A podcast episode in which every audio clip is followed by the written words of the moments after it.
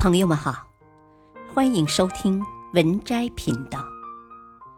本期分享的文章是：美国没料到，继普京来中国签协议后，又一国家突然送中方大礼。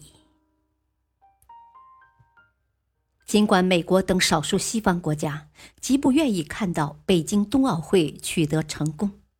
但国际社会最终还是选择站在和平与团结的一边。当前，北京冬奥会正在紧锣密鼓的进行，不少外国元首也借此机会访华。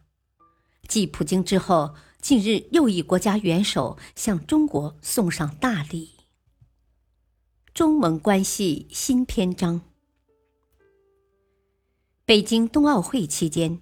蒙古国总理奥云额尔登访华，并出席冬奥会开幕式。二月五日，国务院委员兼外长王毅还在钓鱼台国宾馆会见了来访的蒙古国外长巴特策策格。王毅表示，中蒙互为重要近邻，两国友好合作基础坚实，发展前景广阔，双方要继续巩固政治互信。尊重彼此主权独立和领土完整，在维护核心利益和重大关切上相互支持，不断丰富中蒙全面战略伙伴关系内涵。北京冬奥会举办恰逢中国农历春节，蒙古国外长巴特策策格也向中国人民送上祝福，祝贺中国克服疫情挑战。如期成功举办北京冬奥会，而且中蒙两国领导人在友好气氛中的会晤也富有成果。中蒙两国政府二月六日发表的联合声明，特别提到深化发展中蒙关系的重要性，双方同意本着互利共赢精神，全面加强发展合作。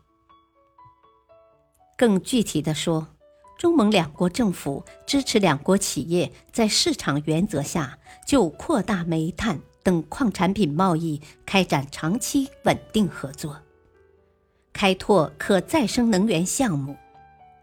除了矿产能源、基础设施等传统合作领域，中蒙未来合作还将涉及智慧城市、生态环境等更加广泛的与时俱进领域。合作成为主旋律。当美国等少数西方国家仍在竭力抹黑、诋毁中国举办冬奥会时，对华友好的国家却借此机会与中国达成了长期合作协议。同样在冬奥会开幕式前后，中俄两国也在新时代国际关系和全球可持续发展的联合声明中。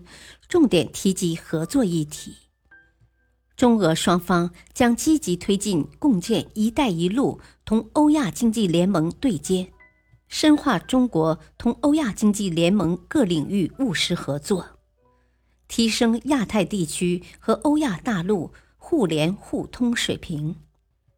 双方愿继续推动共建“一带一路”同大欧亚伙伴关系并行联动发展。促进区域组织发展和双多边经济一体化进程，造福欧亚大陆各国人民。本篇文章选自微信公众号“静思睿评”，感谢收听，再会。